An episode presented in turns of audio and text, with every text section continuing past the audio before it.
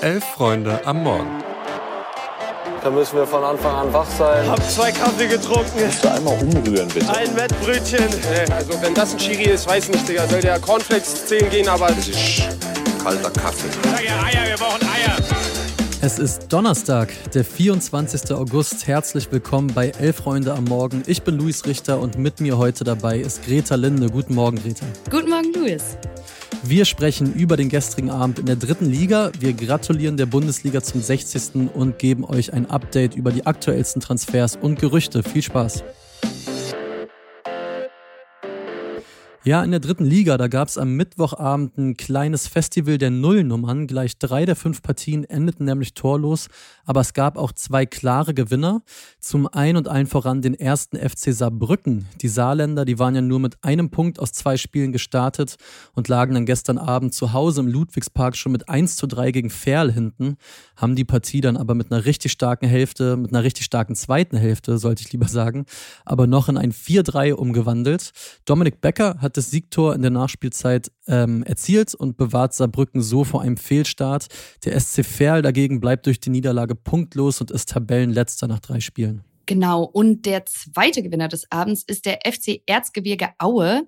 Die konnten nämlich ihr Heimspiel gegen den Zweitliga-Absteiger Sandhausen mit 2 zu 1 gewinnen und stehen jetzt auf Tabellenplatz 2. Das Ganze war aber ein bisschen kurios, denn für die ZuschauerInnen an den Bildschirmen gab es die Tore aus der ersten Halbzeit aufgrund technischer Probleme nicht zu sehen. Die wurden dann erst am Spielende nachgereicht. Ja, genau. Und neuer Tabellenführer ist dennoch Viktoria Köln. Die haben zwar heute nur 0 zu 0 gegen Essen gespielt, stehen dank der beiden Siege an Spieltag 1 und 2 aber bereits bei sieben Punkten und führen die dritte Liga jetzt dann an.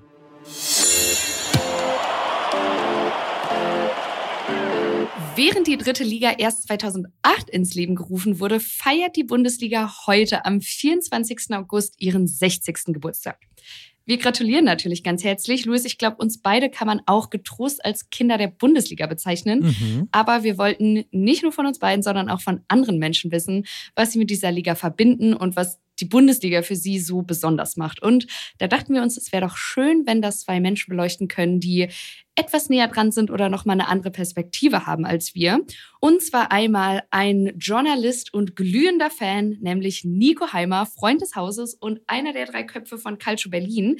Nico ist bekannterweise Fan von Eintracht Frankfurt und hat dementsprechend schon so einiges erlebt und mitgemacht in der Bundesliga. Und er erzählt uns jetzt mal, was er an dieser Liga so liebt.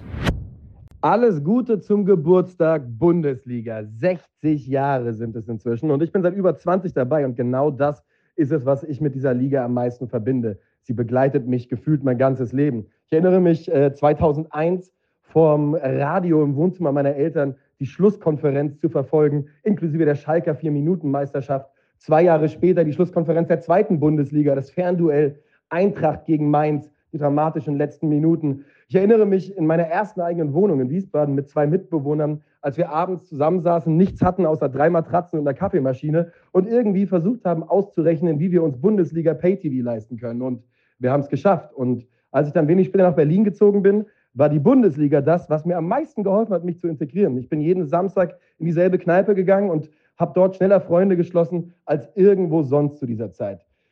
Liebe Bundesliga, happy, happy Birthday, aber bitte bleib nicht so, wie du bist. Sehr relatable, würden die Kids heute sagen. Und wie es der Zufall will, kommt die zweite Stimme, die wir haben, von einem Mann, der Nico als Fan mit Sicherheit sehr viel Freude gemacht hat. Der war nämlich Spieler in der Bundesliga und war schon norwegischer Stürmer, bevor es cool war wie heutzutage. Und die meisten von euch dürften bei seinem Namen an dieses eine legendäre Übersteigertor denken. Viele von euch werden es jetzt erraten haben. Die Rede ist von Eintracht-Ikone Jan Age Fjörtoft und der hat bezüglich der Bundesliga das hier zu sagen. Ich habe die Freude gehabt, dass ich in Premier League und die Bundesliga gespielt habe. Am Ende meiner Karriere, das war der Dessert meiner Karriere. Ich habe in Frankfurt gespielt und, und natürlich, erstes Spiel in Dortmund, so viele Zuschauer, die Stimmung wahnsinnig. Aber ich habe dann gelernt, dass diese leidenschaftliche Zuschauer, nicht nur in Frankfurt und in Dortmund, aber in ganz Deutschland. Und ich freue mich immer, wenn ich zurückdenke auf meine Zeit da, weil die Bundesliga ist besonders, man, man legt viel Wert auf die Geschichte, der 50 plus 1 Regel macht es ein bisschen, bisschen echter, möchte ich sagen. Äh, die leidenschaftliche Zuschauer macht den Druck, die, die singen äh, auch etwas Besonderes. Das sehe ich. Harry Kane sagt das Gleiche nach dem ersten Spiel äh, beim WSR. Also ich, ich freue mich wahnsinnig, nicht, dass ich ein, ich sage nicht ein Kind von der Bundesliga ist, aber dass ich damals einmal Spieler war. Zum Geburtstag darf man dem Geburtstagskind ja auch was wünschen. Deswegen jetzt die Frage an dich, Luis. Was wünschst du der Bundesliga zum Geburtstag? Ja, ich wünsche der Bundesliga, dass sie trotz all der wirklich nachvollziehbaren Überlegungen, wie man diese Liga eben noch internationaler vermarkten kann, wie man sie weltweit noch attraktiver macht, dass sie ihren Markenkern nicht vergisst. Und damit meine ich vor allen Dingen die Fankultur. Weil wenn man sich Promo-Videos der DFL anguckt oder der Bundesliga selbst, dann gibt es in jedem dieser Videos Clips von Choreos, von lebendigen Fankurven, wie äh, Herr Fjörtoff, der gerade sogar selbst gesagt hat, Harry Kane war nach seinem Debüt in Bremen total angetan von der Stimmung und meinte, sowas hat er in England noch nie erlebt. Und ich würde sagen, das ist nicht nur ein Kulturgut, was wir hier in Deutschland haben, sondern auch ein, Achtung, Unique Selling Point und der sollte unbedingt bewahrt werden. Greta, was wünschst du der Liga? Da stimme ich dir erstmal total zu. Ein weiterer USP, wie man hm. so schön sagt, haben wir gerade auch schon gehört, ist die 50 plus 1 Regel, die es ja so beispielsweise in der Premier League auch gar nicht gibt. Und ich finde es total gut, dass wir sowas haben. Was ich mir wünschen würde, wäre, dass der Kampf um die Meisterschaft äh, mal wieder spannend wird. Ich glaube, wir mhm. sind uns alle einig, dass ein lebendiger Konkurrenzkampfsport immer attraktiver macht. Und der ist der Bundesliga in den letzten Jahren ja total abhanden gekommen. Ich habe mir überlegt, vielleicht wäre die Verteilung der TV-Gelder dann ganz kleiner Anfang, die mhm. Finanzen bzw. Möglichkeiten der Clubs anders und fairer zu verteilen generell finde ich, sollte diese Verteilung mal ein bisschen überdacht werden. Das hatten jetzt auch Anfang des Jahres mal wieder ein paar Traditionsvereine aus der ersten und zweiten Liga gefordert, denn aktuell wird bei der Verteilung ja nicht berücksichtigt, wie attraktiv die Clubs für das Publikum sind oder welche Bedeutung sie für die Liga haben, sondern rein nach sportlichem und internationalen Erfolg ausgeschüttet. Ja, wir sind gespannt, ob die Wünsche bei der Bundesliga ankommen, ob sie vielleicht sogar was verändern können. Was wünscht ihr denn der Bundesliga? Könnt ihr, wenn ihr wollt, uns gerne mal schreiben. Podcast.elfreunde.de würde mich interessieren. Zu guter Letzt sprechen wir noch über aktuelle Transfergerüchte, aber wir müssen auch noch mal nach Spanien blicken.